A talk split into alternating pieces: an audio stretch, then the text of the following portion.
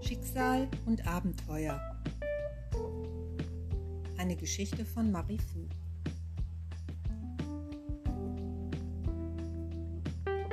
Das Boot hatte eine Panne und ich war darauf gefangen.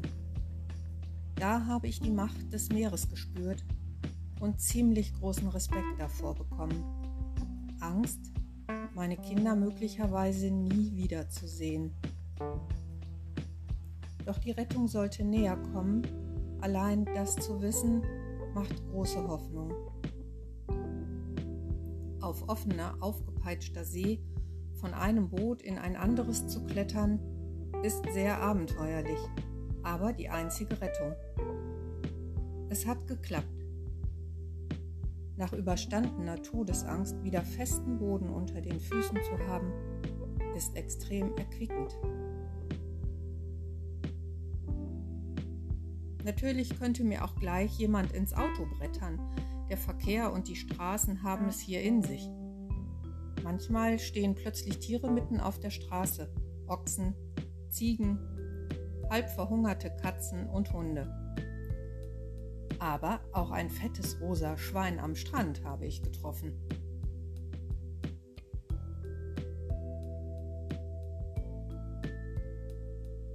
Mein neues Quartier in Dehay ist etwas anders als in St. Anne.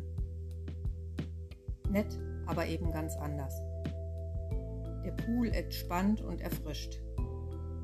Am Strand gibt es Duschen, das ist praktisch, gegen meine Sandfüße, bevor ich in die Hängematte sinke. Von einem kleinen Jungen, der in meiner Hängematte eingeschlafen ist, lerne ich, Hängematte heißt Amak. Viele Leute hätten auch gerne so eine Hängematte wie ich. Viele Männer hätten auch gerne eine Femme d'Allemagne. Ich fühle mich ein wenig wie Freiwild. Der Alkohol macht ihnen gelbe Augen, wie traurig.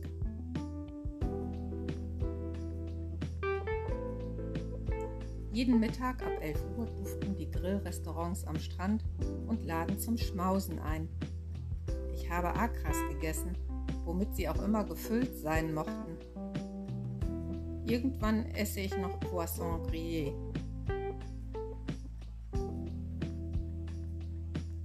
Im tropischen Regenwald regnet es tatsächlich Bindfäden, warm wie eine Dusche. Es war zu viel Wasser und kommt von überall her, während ich durch den Park de Mamel laufe.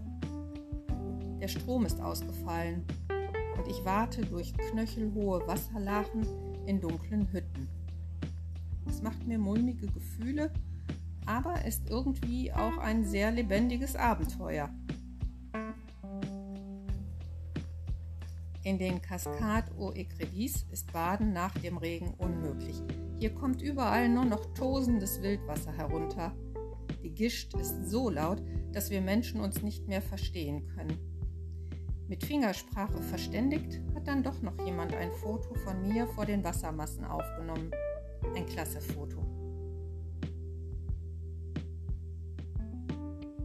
Hinter einer Ampel liegt vor mir eine halb abgerutschte Straße. Eine Hälfte ist weg, die andere gibt es noch. Da muss ich dann wohl durch. Ich fahre durch den Regenwald, der Bambus krümmt sich meterweise über die Straße. Toll. Während ich fahre, muss ich das filmen. Es gibt hier Sand in vielen verschiedenen Farben und Körnungen. Das Atelier eines Sandmalers in Pointe-Noire ist leider geschlossen. Ein Abzweig in die Berge erinnert mich an Korsika und Südfrankreich. Es kommt ein Bach aus den Bergen herab und ich hätte Lust, da hineinzusteigen. Aber mir ist es zu einsam. Vielleicht ein andermal.